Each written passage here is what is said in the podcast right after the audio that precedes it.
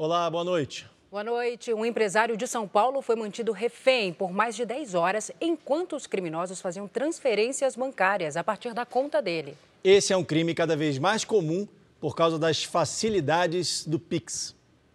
O empresário que está no caminhão branco é fechado pelo veículo com três criminosos. Ele é retirado à força do volante e colocado no banco de trás do carro. O homem tinha acabado de sair do trabalho. Dali, ele é levado para uma comunidade na zona norte de São Paulo. O empresário, que tem 59 anos, trabalha no ramo de pneus. Ele ficou quase 10 horas dentro do carro, enquanto os sequestradores faziam transferências bancárias até ser localizado pela polícia. Felizmente, nesse caso, a vítima foi libertada ilesa, com algum prejuízo financeiro, mas a investigação vai, já está bem avançada e a gente espera dar uma resposta para a sociedade o mais rápido possível. Os criminosos que usaram um veículo com placa clonada conseguiram fugir. A polícia vai rastrear agora as contas utilizadas para as transferências bancárias. Só neste ano, a Divisão Antissequestro de São Paulo prendeu quase 300 criminosos envolvidos nessa modalidade de crime. Esse número não é maior porque nem sempre é possível rastrear as contas usadas para receber o dinheiro do sequestro relâmpago. Muitas vezes, elas estão em nome de terceiros. Tem casos que eles, o criminoso paga para um morador de rua, carroceiro, ele tira uma selfie com o documento do rapaz e abre uma conta e ele passa a manipular aquela conta. Num flagrante recente, um casal foi preso com vários documentos. Todos têm a mesma foto, mas com nomes diferentes. Foram usados na abertura de contas bancárias de pessoas que não existem. Veja agora outros destaques do dia. Policiais civis e militares são suspeitos de comprar armas para bicheiro. Pesquisa brasileira traça perfil de traficante de animais silvestres. Marrocos vence Portugal e é a primeira seleção africana em uma semifinal da Copa. E a França derrota a Inglaterra no confronto dos favoritos. Quais são os principais nomes para substituir o técnico Tite? Monitoramento registra recorde de baleias jubarte na costa brasileira.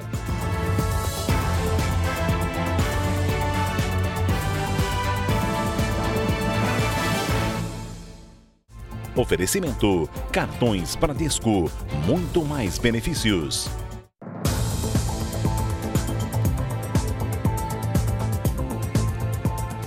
A Polícia Federal e o Ministério Público do Rio investigam se policiais civis e militares compraram armas para a quadrilha que seria liderada por Ailton Guimarães Jorge, o capitão Guimarães. Ele foi preso por suspeita de assassinato, mas deixou a cadeia ontem para cumprir prisão domiciliar. As 55 pistolas e carabinas seriam usadas por seguranças da quadrilha. De acordo com a denúncia do Ministério Público do Rio de Janeiro, o grupo comandado por Ailton Guimarães Jorge, o capitão Guimarães, pagou 312 mil reais pelo armamento. Em escuta telefônica autorizada pela Justiça, o policial responsável pela segurança do contraventor do Jogo do Bicho negocia a compra de armas. Nós vamos pagar, mas quem vai comprar são os próprios policiais, vão lá na loja e vão comprar. Não sei o parcelamento que você tem na sua loja aí e o valor. Nós vamos indenizando eles, entendeu? A princípio 17 armas. Vão ser 34, estou esperando para ver se vai liberar o fuzil. Se não liberar o fuzil, nós vamos ver as carabinas mesmo. No celular do policial civil Alzino Carvalho de Souza, os investigadores encontraram também um bloco de anotações com nomes de agentes envolvidos, além de cálculos para a compra do armamento. O Ministério Público do Rio acredita que os policiais civis, militares e penais eram usados como laranjas pelo grupo do contraventor. A investigação aponta que eles cediam os nomes para que a quadrilha comprasse grandes quantidades de armas sem chamar a atenção das autoridades. Capitão Guimarães foi preso nesta quarta-feira suspeito de envolvimento na morte de um homem que teria desviado o dinheiro do crime em julho de 2020 mas foi liberado da cadeia dois dias depois para cumprir prisão domiciliar. O contraventor tem 81 anos e uma ficha criminal extensa. Foi militar do Exército e atuou durante a ditadura. Deixou a farda para ser dono de pontos do jogo do bicho e integrar a alta cúpula da contravenção. já foi preso por lavagem de dinheiro e corrupção de agentes públicos. Capitão Guimarães sempre esteve ligado ao Carnaval Carioca. Foi presidente da Liga das Escolas de Samba, da Unidos do Viradouro e da Vila Isabel. Na operação dessa semana, um ex-policial militar suspeito de fazer parte da quadrilha foi preso. Alzino Carvalho de Souza, que negociava a compra de armas, continua foragido. O Jornal da Record procurou a defesa dos citados na reportagem, mas não obteve retorno. Garimpar na internet é uma boa opção para quem quer comprar um produto usado e pagar um pouco mais barato do que em um novo.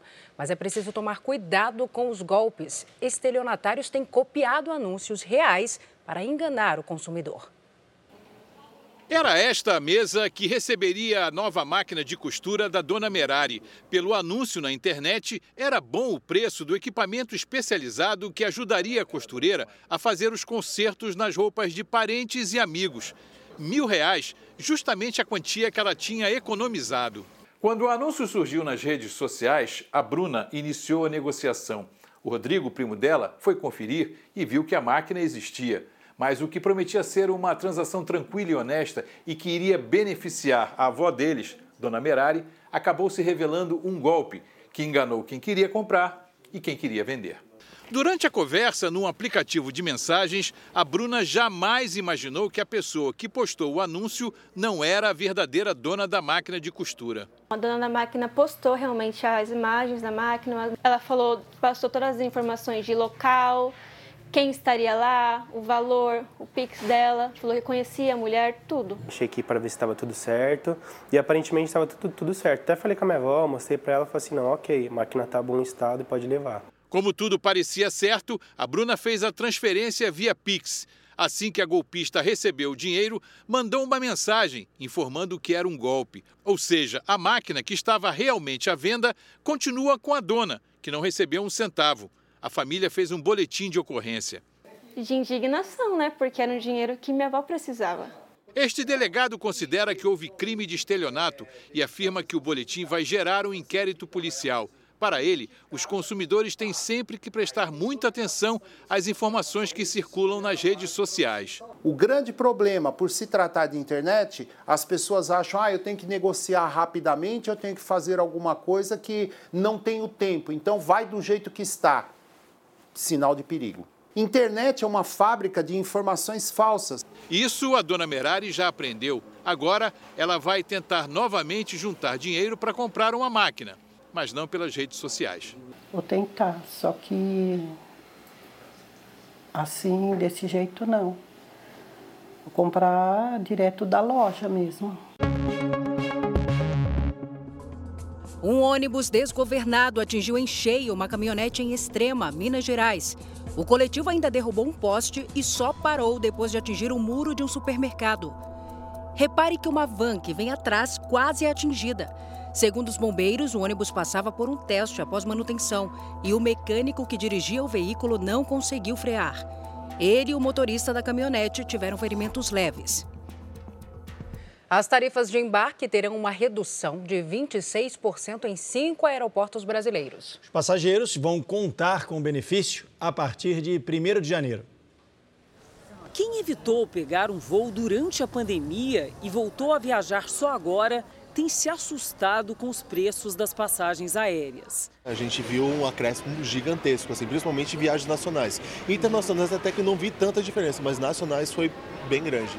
Mesmo assim, a passeio ou a trabalho, o ano foi de aeroportos movimentados. Segundo a Associação Brasileira de Agências de Viagens Corporativas, que reúne as maiores empresas do setor no país, o número de deslocamentos aéreos esse ano cresceu cerca de 150%, se comparado a 2021. Já começaram a recuperar em 2022, então em 2023 vão, vão, vão continuar crescendo, de 15% a 20% em relação a 2022. O passageiro que for viajar em 2023 vai ter um alívio para o bolso.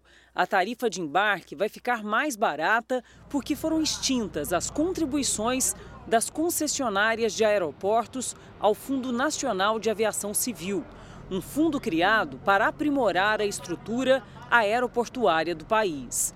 A redução, regulamentada pela Agência Nacional de Aviação, a ANAC, já foi publicada no Diário Oficial. Qualquer valor já ajuda, né? A redução de tarifa vai atingir seis importantes aeroportos do país. Aqui no estado de São Paulo, além do Aeroporto Internacional de Guarulhos, o de Viracopos, em Campinas. A medida passa a vigorar a partir do dia 1 de janeiro do ano que vem. Além de dois aeroportos paulistas, a redução de 26,41% vale para quem embarcar do Galeão, no Rio de Janeiro, de Confins, em Minas Gerais, e de Brasília. O aeroporto de São Gonçalo do Amarante, no Rio Grande do Norte, terá a tarifa reduzida em 18,24%. A taxa de embarque para voos domésticos nesses seis aeroportos hoje varia de R$ 38,09 a R$ 42,35. As reduções, portanto, geram economia de aproximadamente 10 reais. Por isso, especialistas do setor acreditam que quem vai se beneficiar mais com essa diferença são os passageiros que viajam com mais frequência, viagens corporativas, por exemplo. Saindo de Guarulhos para o Galeão, nós teríamos uma redução de mais de 200 reais ao final dessas 10 viagens. Então, imagina uma empresa que tem milhares de, de, de, colaboradores fazendo viagem e saindo de Guarulhos. Se você fizer a conta, é a proporção, né? Se eu fiz a conta de 10 viagens, você multiplique isso por mil. Com certeza, o valor da passagem tem que cair também, senão não faz diferença. Está muito alta? Sim, sim. Pesa bem o orçamento hoje. E também, a partir do ano que vem, vai aumentar o limite de moeda estrangeira que os brasileiros podem levar para viajar sem declarar à Receita Federal. Considerando a cotação de hoje, o valor será cinco vezes maior. O vai e vem nos aeroportos não nega. Final de ano é época em que muita gente viaja. Mas para ter os dias de descanso bem tranquilos, cai bem o controle financeiro. Se não. Fica em casa descansando a beleza, né? Mas o Ângelo faz questão de se precaver antes de viajar. Vamos fazendo a organização, deixando tudo certinho para poder fazer no final do ano. A partir do ano que vem, algumas regras vão mudar. Atualmente, quem pretende ir para fora do país tem a possibilidade de levar o equivalente a 10 mil reais em dólar ou em outras moedas, sem declarar para a Receita Federal. Em janeiro de 2023, esse limite vai aumentar.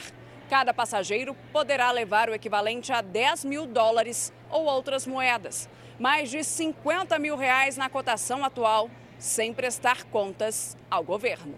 O Eduardo, que estava voltando para casa em São Paulo, prefere alternativas que ele considera mais seguras. A gente tem outras opções, né? Inclusive lá fora, né? Você faz um depósito e pode sacar lá fora, usar o cartão, enfim, tem outras opções é, à disposição, né? Entre as novas medidas também está a redução gradativa do imposto sobre operações financeiras, o IOF, para transferências no exterior e saques internacionais. Vejo que isso vai facilitar é, a vida dos brasileiros que pretendem viajar para fora e pretendem levar valores em espécie. Não só aqueles que pretendem viajar, mas aqueles que também é, têm negócios fora do país e ou moram ou têm parentes que moram fora. A contratação de trabalhadores temporários neste final de ano deve ser 30% maior do que no ano passado. A expectativa é de que sejam criadas mais de 680 mil vagas. Para muita gente, é uma boa oportunidade de começar 2023 com um emprego garantido. A Lucimar acabou de chegar para reforçar a equipe do setor de embalagens. Ela já trabalhou na empresa como temporária e agora vai se dedicar ainda mais para conseguir ser efetivada. Você tem a oportunidade, então você vai pegando aos pouquinhos. Mas para mim tá, eu estou gostando muito, né? São já várias temporadas, mas muito bom. Nesta fábrica, por causa das festas de fim de ano, são produzidos 13 mil panetones todos os dias. De agosto a dezembro, é muito trabalho, são três turnos na fábrica. E tudo que sai daqui abastece as 27 lojas. Para dar conta no aquecimento nas vendas de final de ano, a empresa precisou de ajuda extra. Esse ano é, para o Natal contratamos mais de 350 funcionários, então a empresa ultrapassou a marca de 1.100 funcionários. Estamos com uma expectativa bastante grande para esse ano, um Natal muito melhor do que 2021. Nos últimos meses, o número de contratações temporárias foi maior na indústria.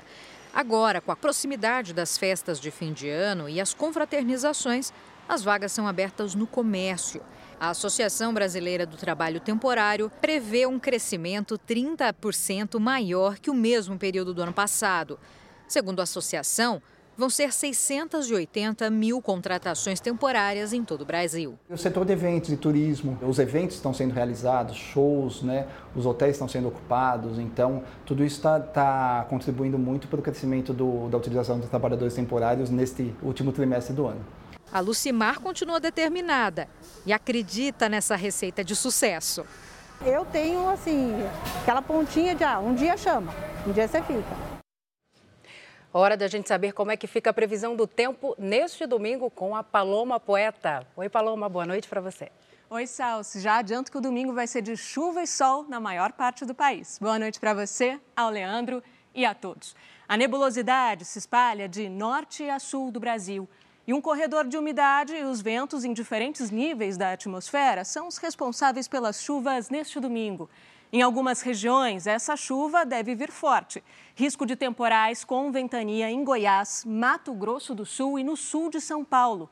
E também do oeste de Santa Catarina ao Paraná. Sendo que em todas essas capitais que aparecem aqui no nosso telão, podemos ter tempestades. Já nas áreas claras do mapa, tempo firme. Em Florianópolis, máxima de 28 graus. No Rio de Janeiro, 33. Em Brasília, chega a 26 graus. Em Aracaju, máxima de 30. E em Natal, de 31 graus. Ah, em todas essas capitais, temos chuva e sol. Em São Paulo, o calorão diminui só na metade da semana que vem. As máximas passam a ficar abaixo dos 30 graus a partir de terça-feira. O domingo ainda vai ser de calorão e tem chuva rápida à tarde. Começamos o Tempo Delivery de hoje com o Douglas de Irupi, no Espírito Santo. Paloma. Claro, vamos para lá, Leandro. Oi, Douglas. Por aí o dia começa com tempo firme, mas tem previsão de pancadas de chuva isoladas à tarde e à noite, de amanhã até terça-feira. E a temperatura não muda muito nos próximos dias. Tempo Delivery também para o Guilherme de Itabuna, na Bahia. Vamos para lá também. Oi, Guilherme. Em Itabuna vai ser ao contrário. O dia começa com chuva e à tarde tem tempo firme. As manhãs vão ser abafadas, mínima de 23 e de 22 graus. E à tarde, com o sol, chega a 30 e a 31. O nosso tempo delivery funciona assim: você pede pelas redes sociais a previsão para qualquer cidade usando a hashtag você no JR e a gente traz a resposta aqui no nosso telão. Participe também. Salce, Leandro, um ótimo domingo para vocês de chuva e calor. Obrigada, Paloma. Para você também. Obrigado, Paloma. A maré alta voltou a alagar a região central de Veneza, na Itália. Barreiras de vidro foram construídas para proteger monumentos históricos que já foram atingidos em anos anteriores. Mesmo com a água alta na maior parte da cidade, turistas não deixaram de passear pela região, viu? A cidade, uma das mais visitadas do mundo, sofre constantemente com o problema das cheias. Se os vírus existem o ano todo, por que as pessoas parecem ficar mais gripadas no tempo frio? Uma pesquisa feita nos Estados Unidos comprovou o que antes era apenas uma teoria, um conselho de mãe, de vovó. Pois é, o frio deixa assim o organismo mais vulnerável a doenças respiratórias. A descoberta é inédita. Pela primeira vez, pesquisadores encontraram uma razão científica para a conexão entre o frio e o aumento de casos de gripe. O que antes era apenas sabedoria popular ganhou uma resposta da ciência. Vírus que atacam o sistema respiratório estão presentes no ar o ano inteiro. Mas por que doenças como a gripe são mais comuns no inverno? A explicação está na temperatura do nariz. Quando inalamos muito ar frio, ele danifica parte importante do sistema imunológico. Ao perceber a entrada de um vírus, as narinas produzem bilhões de cópias de células, criadas especialmente para atrair o invasor e proteger as células originais. a produção de muco nasal se intensifica e, naquela vontade de assoar o nariz, o vírus é expelido.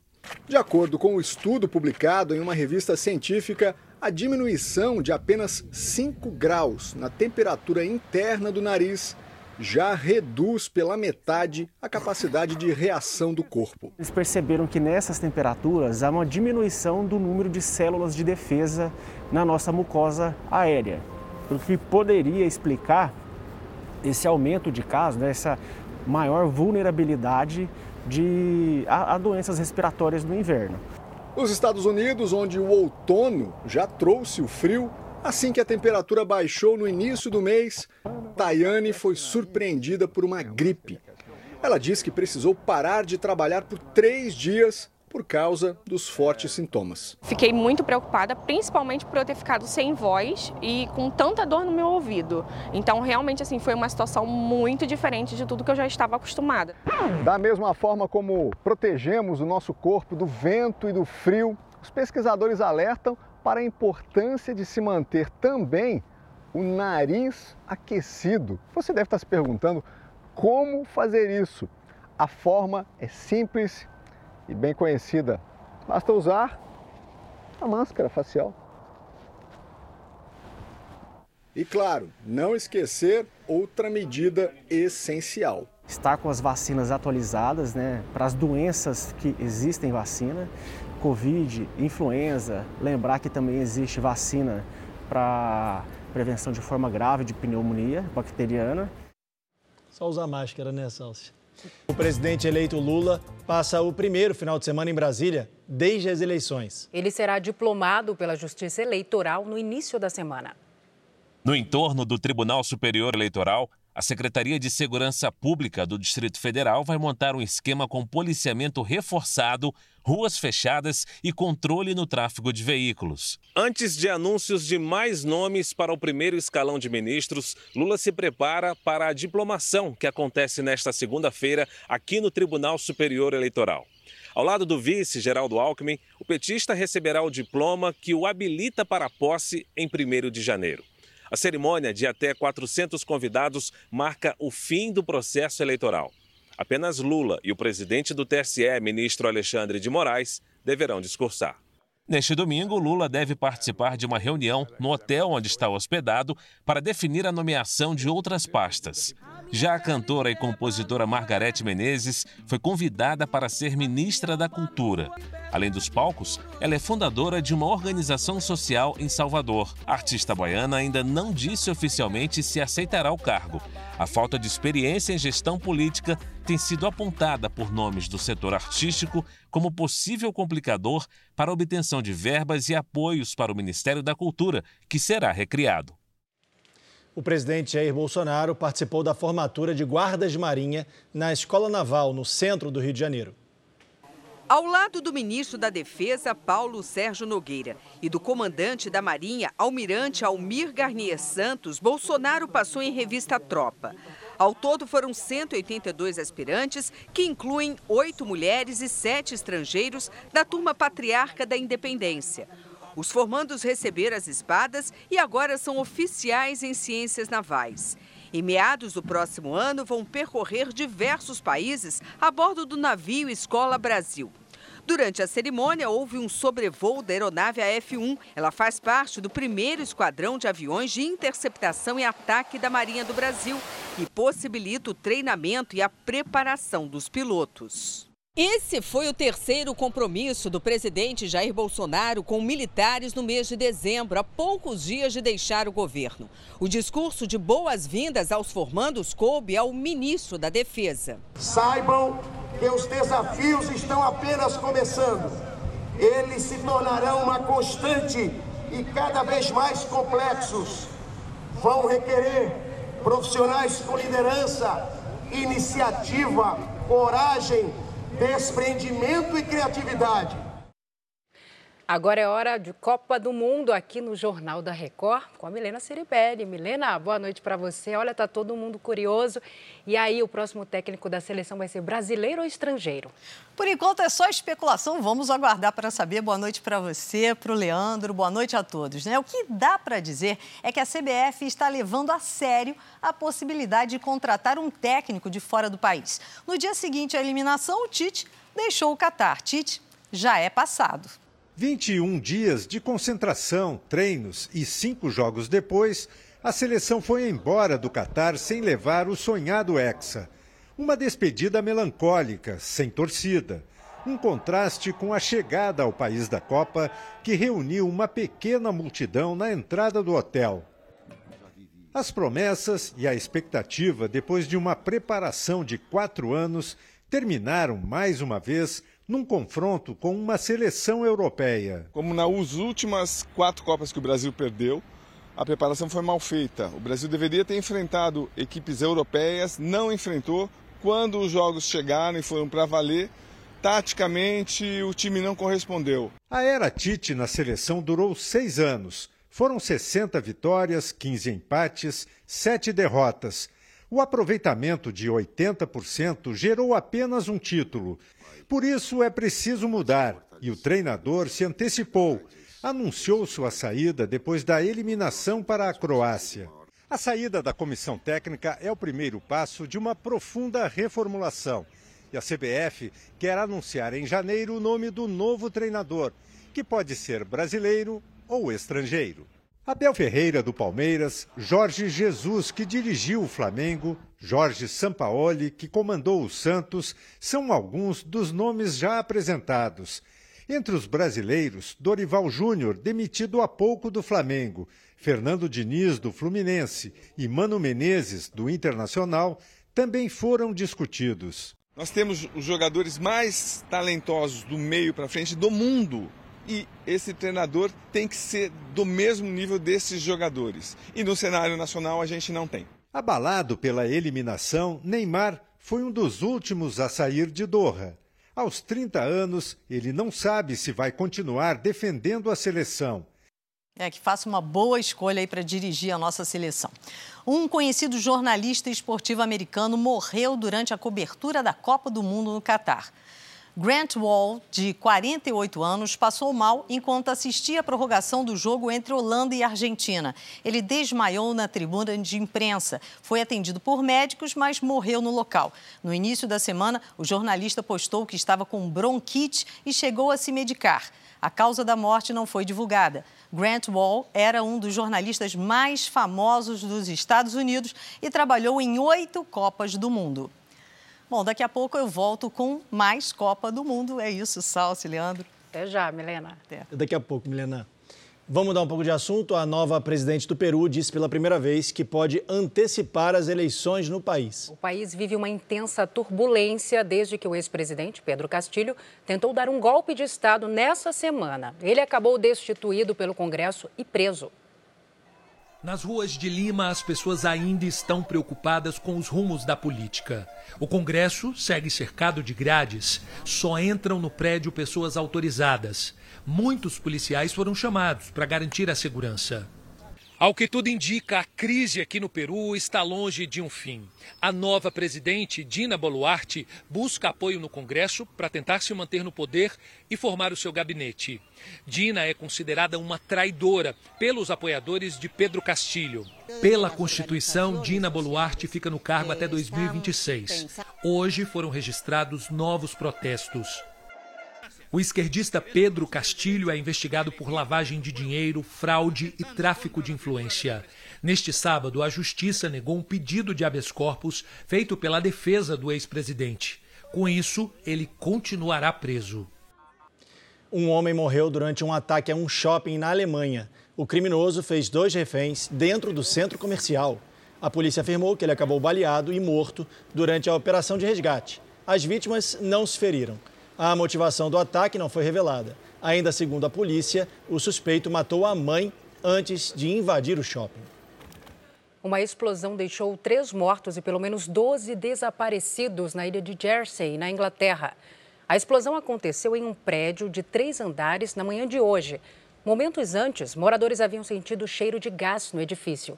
Bombeiros trabalham na busca por sobreviventes enquanto a polícia investiga os motivos do acidente.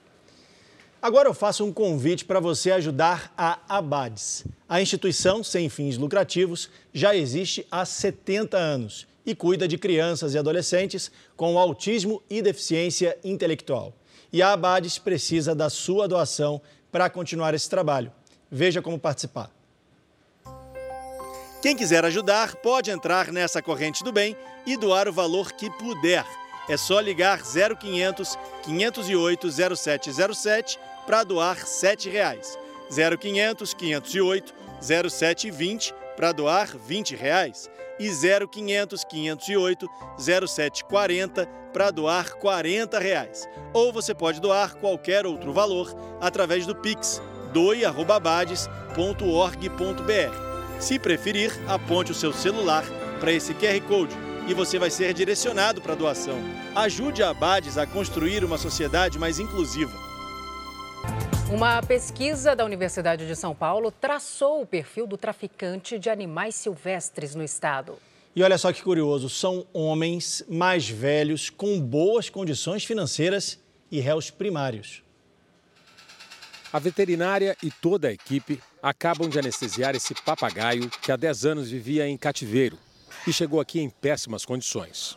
O procedimento que a gente faz é para fazer um arranque dessas penas e elas crescerem saudáveis, para depois ele conseguir é, treinar o voo e, quem sabe, ser solto no futuro. O Centro de Manejo e Conservação de Animais Silvestres, em São Paulo, recebe em média 8 mil animais por ano e cerca de 2.600 vêm de apreensões ilegais. Há espécies como canário da terra, arara, galo de campina e jabuti-piranga. Eles já foram tratados, então eles estão com empenamento bonito, né, todo empenamento completo, gordinhos, bem gordinhos. E o próximo passo é colocar eles no recinto externo para eles fazerem treinamento de voo e aí encaminhar eles para repatriação. Uma pesquisa da Universidade de São Paulo traçou o perfil dos traficantes de animais silvestres no estado. De acordo com o estudo, são homens brancos, casados, com idades entre 50 e 59 anos e sem condenações anteriores na justiça. Para chegar a esses dados, foram analisadas mais de 7.600 ações da Polícia Ambiental, que resultaram em mais de 41 mil animais apreendidos. Não é somente ação de polícia e fiscalização. Eu, ter, eu tenho que quebrar a cadeia do tráfico, a cadeia cultural, começando já nas idades menores, que eles compreendam que lugar de animal silvestre é na natureza não é dentro das casas. A punição prevista para o tráfico de animais silvestres é de seis meses a um ano de prisão e multa. A pena branda, se comparada às de outros crimes, contribui para a sensação de impunidade. A prática ilegal só movimenta menos dinheiro que o tráfico de drogas e armas no país. É uma meia-culpa da, da grande parcela da sociedade. Porque nós temos a pessoa que retira da natureza, nós temos aquela outra pessoa que procria em casa para vender. E tudo isso por quê? Porque eu tenho um enorme mercado consumidor interno. O técnico de enfermagem Matheus Fernandes, de 27 anos, foi preso hoje no Rio de Janeiro. Ele era procurado suspeito de furtar as joias do compositor da Portela Beto Aquino, com quem mantinha relacionamento. O artista morreu no último domingo depois de sofrer um infarto no apartamento dele. Câmeras de segurança mostram Mateus entrando no elevador no dia da morte da vítima. Ele teria fugido com as joias após o companheiro sofrer um infarto. A Polícia Federal apreendeu hoje mais de 780 quilos de cocaína no Espírito Santo. Segundo as investigações, a droga seria escondida em cascos de navio que atracariam no litoral do estado e viajariam para a Europa. Dois adolescentes e uma criança da mesma família morreram eletrocutados ontem no Distrito Federal. Um fio de energia elétrica caiu em cima das vítimas durante uma forte chuva. A empresa responsável afirmou que apura as causas da queda da fiação. O uso do bebê conforto, do assento de elevação e da cadeirinha de carro é obrigatório para crianças de até 7 anos e meio. E a preocupação com isso deveria aumentar com o início das férias escolares, já que muitas famílias pegam a estrada nesse período. E mesmo sendo uma infração gravíssima, muitos pais acabam não utilizando esses acessórios de segurança que, em caso de acidente, podem salvar vidas. A Sara ainda sofre pela perda trágica do filho. Ela voltava do hospital com um bebê de um mês quando o carro em que a família estava foi atingido por um veículo que invadiu a contramão. O motorista estava alcoolizado. O pequeno Anthony Luca viajava no colo da mãe e morreu na hora. É difícil a gente pensar que a gente está fazendo errado, se a gente está certo, o que, que a gente poderia ter feito naquele momento. Então a gente podia ter tomado mais cautela por causa da, da cadeirinha. Outras quatro pessoas também estavam no carro. Uma delas, um menino de quatro anos que não usava cadeirinha, mas sobreviveu ao acidente. Dados da Polícia Rodoviária Federal mostram uma queda de quase 16% nos acidentes, mas as mortes de crianças e adolescentes subiram 80% no Brasil nos nove primeiros meses do ano, em comparação com 2021. O Rio Grande do Sul ocupa o primeiro lugar no registro de autuações por transporte irregular de crianças, seguido por Mato Grosso e Minas Gerais. Em todo o país, foram 23 mil infrações flagradas até setembro, enquanto em 2021 foram 17.500. São 32% de registros a mais esse ano. Transportar crianças sem a cadeirinha é considerado infração gravíssima pelo Código de Trânsito Brasileiro, com sete pontos na carteira e multa de pouco mais de 290 reais. Especialistas afirmam que a segurança no trânsito só é eficaz quando a queda no número de acidentes é acompanhada pela redução no número de vítimas, o que não aconteceu este ano. A gente percebe que as pessoas ou estão dirigindo de maneira incompatível ou elas estão abdicando desse dispositivo de segurança. São três modelos que mudam de acordo com a idade. O bebê conforto é indicado para bebês de até um ano já a cadeira de segurança para crianças de 1 a 4 anos. Por último, o assento de elevação, que é recomendado para quem tem entre 4 e 10 anos, sendo que o uso é obrigatório até 7 anos e meio. O Euler e a Dinamara não querem correr riscos e por isso o Gael, de três meses, viaja sempre em segurança. Já tem uma no carro e a gente veio olhar aqui para ver se está certo o procedimento que a gente está tomando ou não. A segurança dele em primeiro lugar. O IBGE prorrogou a coleta de informações do censo. O prazo foi estendido para, no mínimo, até o fim de janeiro. O Instituto atribuiu adiamento à falta de entrevistadores. Arthur é supervisor dos recenseadores do IBGE em Goiás. Mas para cumprir o novo prazo, agora ele também faz o papel de entrevistador. Falta um pouco de pessoas para estar nessa função. E aí a gente teve uma mobilização e estamos em campo para complementar, para auxiliar dentro do IBGE as pesquisas do censo. De acordo com o Instituto, não falta dinheiro e parte dos recursos destinada ao censo já foi transferida para o próximo ano. O que falta é mão de obra. Hoje, 60 mil recenseadores estão trabalhando, o que equivale a apenas um terço das vagas disponíveis. Segundo o IBGE, a falta de entrevistadores é a principal responsável pelo atraso na conclusão do censo. Apesar de ter melhorado a remuneração e flexibilizado as regras de contratação, o Instituto não conseguiu encontrar o número necessário de profissionais para fazer o serviço dentro do prazo. A coleta de dados começou em agosto. O plano era terminar em outubro, mas as entrevistas vão virar o ano e só devem acabar em janeiro. Primeira etapa que consiste em percorrer todo o território nacional né, e visitar todos os endereços. E no ano que vem, a gente vai fazer a segunda etapa, que consiste em voltar aos domicílios os quais a gente não conseguiu sucesso na entrevista. Os entrevistadores já visitaram mais de 59 milhões de domicílios.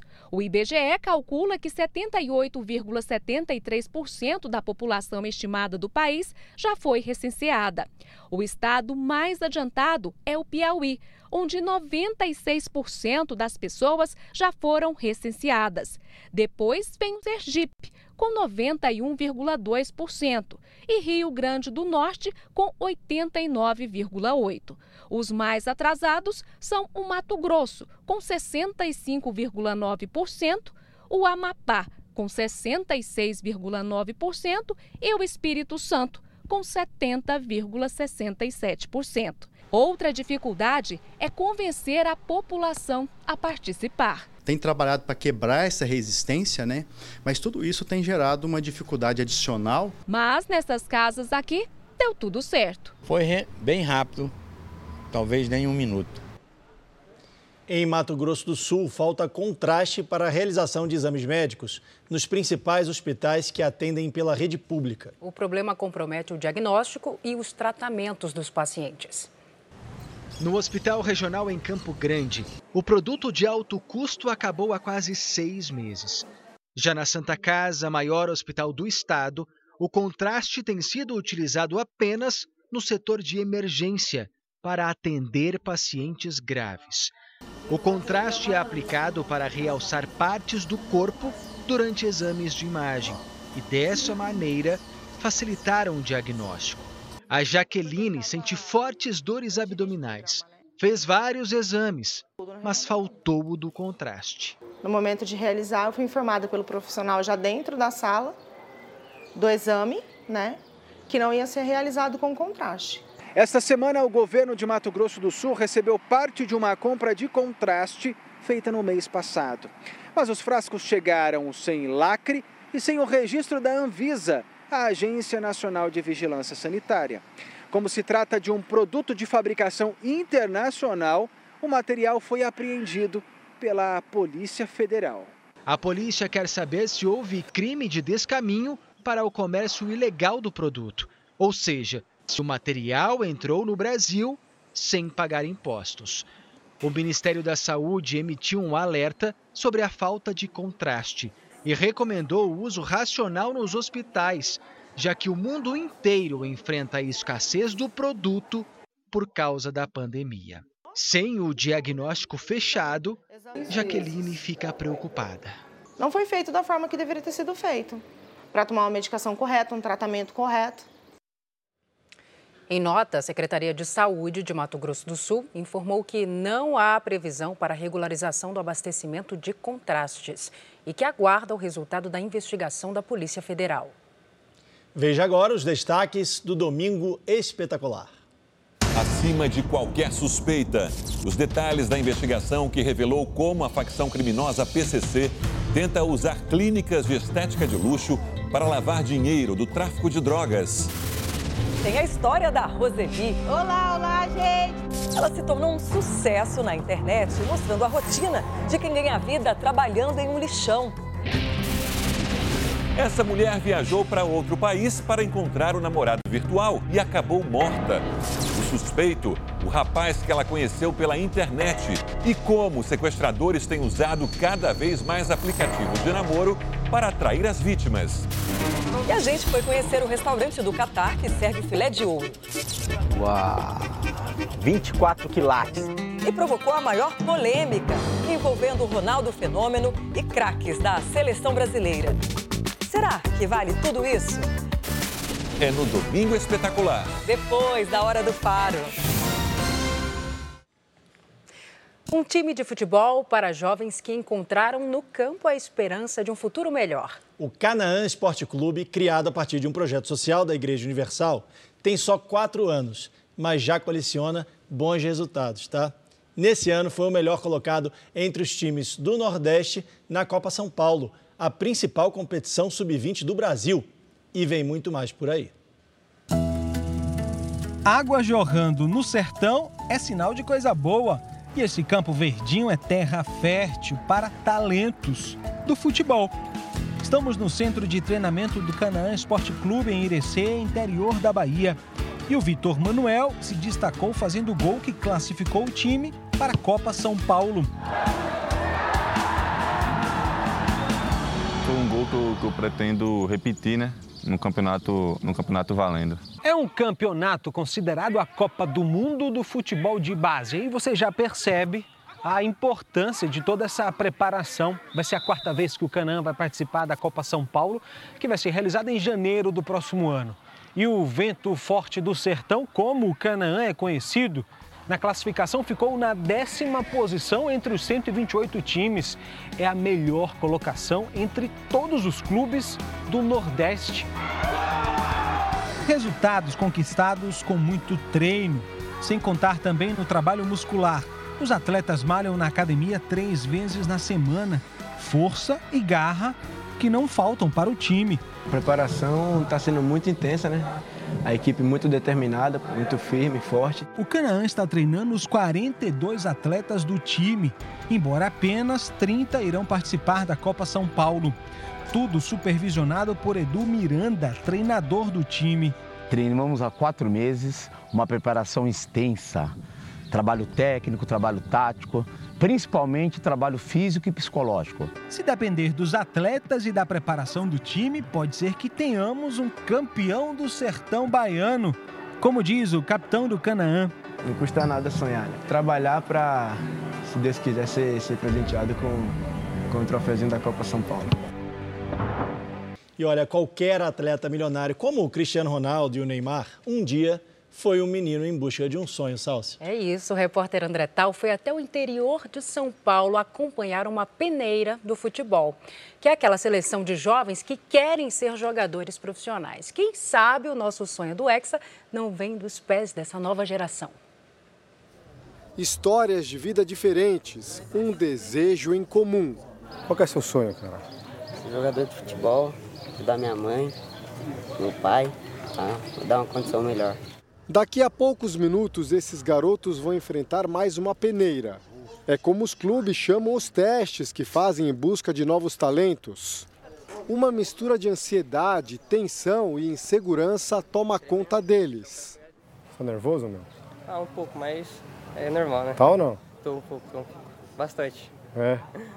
A chance deles serem aprovados é muito pequena. Cerca de 10 garotos apenas vão ser aproveitados pelo clube. Diante de tanta pressão, o controle emocional é muito importante. A peneira no campo do Salto Futebol Clube, no interior de São Paulo, é um exemplo do que acontece em clubes de todo o Brasil. Eles são divididos em diferentes times que se enfrentam em partidas curtas de 20 minutos. O técnico Alexandre é um ex-jogador profissional com passagem pelo Santos e clubes da Europa. Alexandre, 10 minutos de jogo, já deu para ver alguma, alguma característica deles aí? Tem três aí que a gente já viu alguma coisinha já. É? Esperar dar os cinco minutos final a gente fazer um teste com eles aí. O que, que eles têm de diferente? Ah, só na batida, né? Só na batida você já, já vê. Se ser atleta de alto nível, o negócio é bem mais sério do que eles imaginam. No fim de cada partida acontece o veredito, essa rodinha dos treinadores junto com os garotos. É a hora que eles vão falar para eles quem vai passar e quem vai ficar de fora. E não basta só ter mostrado habilidade no campo, também tem que ter mostrado porte físico, condição de correr por 90 minutos. Então é a hora que a maioria deles agora vai sair decepcionada e alguns vão sair sorrindo. Quem marcou o gol ali? Marcou o gol e o zagueiro ali. Dói ouvir, não? Dói. Dói onde? Coração, né? Na alma. Lucas garantiu a vaga na seletiva depois de marcar esse golaço. O meia atacante de 15 anos tem muito futuro. Esse sorrisão aí, por quê? Ah, tô feliz, né? Ter, ter dado certo aí, desde ter me chamado, ter feito um gol, tô muito feliz. Você mora onde? Eu moro aqui em Salto. Na hora que você fez o gol, você já pensou o quê? Ah, eu, eu me senti mais confiante, né? Achei que eles iam começar a olhar diferente já. Entreguei meu máximo. Lembra do Rian? Ele continua ansioso, está prestes a entrar em campo. E quando começa a partida, o lateral esquerdo se solta, joga bem e olha só, também é aprovado. Mérito porque eu vim de muito longe, eu não vim para ser reprovado não. Vim para passar e futebol é meu sonho. Eu vou ser jogador de futebol. Você quer ligar para quem agora? Eu gostaria de ligar para minha mãe para avisar que eu passei. Na maioria dos testes, eu já fiz muito, muito, muito teste, eu já perdi até as contas. Toda vez que eu chego em casa cabisbaixo, ela, e filho, passou e eu só consigo falar não. E hoje eu vou conseguir levar o sim para casa. Mesmo quem foi aprovado sabe que se tornar um jogador profissional ainda é um sonho muito distante, mas não impossível. Alô? Alô, mãe? Oi. Mãe, eu passei. Mentira. Juro por tudo, mãe, eu passei. Meu Deus, não acredito. Obrigado, mãe. Emocionante, né? O jornalismo da Record TV conquistou duas vezes o primeiro lugar em um importante prêmio de direitos humanos. Vencedores foram conhecidos em uma cerimônia na sede da Ordem dos Advogados do Brasil, no Rio Grande do Sul. O núcleo de reportagens especiais da Record TV conquistou o prêmio Direitos Humanos de Jornalismo em duas categorias. Em televisão, o documentário Casamento Infantil levou o primeiro lugar. O prêmio é coletivo, é de toda a equipe, né? Que trabalhou muito para esses prêmios, para a gente conseguir. São prêmios muito importantes, porque fortalecem né, o bom jornalismo. O documentário foi exibido em janeiro deste ano no Repórter Record Investigação. Durante 16 dias, a equipe percorreu o interior do Piauí para contar as histórias das adolescentes que são forçadas a se casar antes dos 18 anos. Você se arrepende de ter juntado com ele? O núcleo de reportagens especiais também venceu na categoria especial Intolerância. A produção original Linchamentos, disponível no Play Plus, mostra os assassinatos brutais cometidos por multidões no Brasil. Ao todo, 340 trabalhos concorreram nas nove categorias. Este ano, uh, o tema que foi escolhido é intolerância. Então, é um tema que inspirou muito esses trabalhos. O evento teve o maior número de concorrentes desde a primeira edição. A cerimônia de premiação marca ainda os 74 anos da Declaração Universal dos Direitos Humanos. Sem imprensa, defender os direitos humanos, denunciar as violações, é praticamente impossível. Além dos documentários vencedores, a Record TV ainda conquistou uma menção honrosa com a reportagem especial sobre catadores de cana que são resgatados de trabalho degradante. Tem para comer isso aqui, ó. O que nosso dinheiro deu para a gente comprar para comer. Alguns países já se comprometeram a ter 100% de energia limpa nas próximas décadas. Na Índia, por exemplo, foi aberta a primeira vila que funciona inteiramente com energia solar. As contas de luz foram reduzidas quase a zero. Este indiano de 68 anos está feliz da vida. Se usasse por muitas horas o equipamento que faz girar as peças de barro, a conta de luz chegava a 100 reais por mês. Para economizar, antes produzia bem menos. Mas agora poderá fazer mais peças, porque a vila onde ele mora é abastecida com energia solar. O artesão agradece o alívio no orçamento. A vila fica no estado de Gujará, no oeste da Índia, onde vivem 6.500 pessoas. Agora as crianças podem estudar dentro de casa, diz este alfaiate que chegou a dar aulas sob a luz dos postes nas ruas. Esse mesmo sistema é aplicado aqui no Japão também. Além de casas e apartamentos, bairros comerciais, como esse em Tóquio, são abastecidos pela energia solar. Só nessa área são 188 painéis distribuídos em várias ruas. Uma fonte de energia limpa e que pode ser usada também em casos de desastres naturais, quando houver interrupção do fornecimento de energia. No ano passado, o Japão consumiu, em média, 22% de energia de fontes renováveis, como a solar, a eólica, que é gerada pelos ventos, e a de hidrogênio. A meta é chegar a 100%. Um padrão que a Índia também espera alcançar até 2030. Para isso, o país que é atualmente o terceiro maior emissor de gases poluentes do mundo, atrás da China e dos Estados Unidos, passou a investir alto. Esse projeto em Gujará, que conta com 1.300 painéis nos telhados das construções, custou o equivalente a 54 milhões de reais. Um investimento que tem um impacto positivo na vida da dona de casa Rina Bin. Ela diz que agora pode costurar uma ou duas peças de roupa a mais por dia. Outro benefício é que, se sobrar energia, o governo ainda pode comprar o excedente. São melhorias na vida da comunidade e também uma ação que ajuda a preservar o meio ambiente. Uma organização que monitora os oceanos identificou um aumento no número de baleias jubarte na costa brasileira. Segundo o levantamento, cerca de 25 mil animais da espécie vivem atualmente no nosso litoral. Cada vez que as baleias jubarte passam pelo litoral baiano, arrancam suspiros de quem assiste ao show bem de perto. Aqui, ó, tá do meu lado, do meu lado. Após ter sido quase extinta, a espécie se aproxima da recuperação plena. Um acordo assinado em 1986 por mais de 80 países, incluindo o Brasil, proibiu a caça de baleias para fins comerciais. Desde então, a população desses animais tem crescido em todo o mundo. Hoje, de acordo com o projeto Baleia Jubarte, a estimativa é que cerca de 25 mil animais da espécie passaram esse ano pelo litoral brasileiro. A gente nunca, nos censos aéreos, a gente tinha visto tanta baleia, inclusive muitos filhotes, indicando que a população realmente está em crescimento. As jubartes foram monitoradas por drones por mais de 6 mil quilômetros de litoral, desde a divisa entre Ceará e Rio Grande do Norte até São Paulo.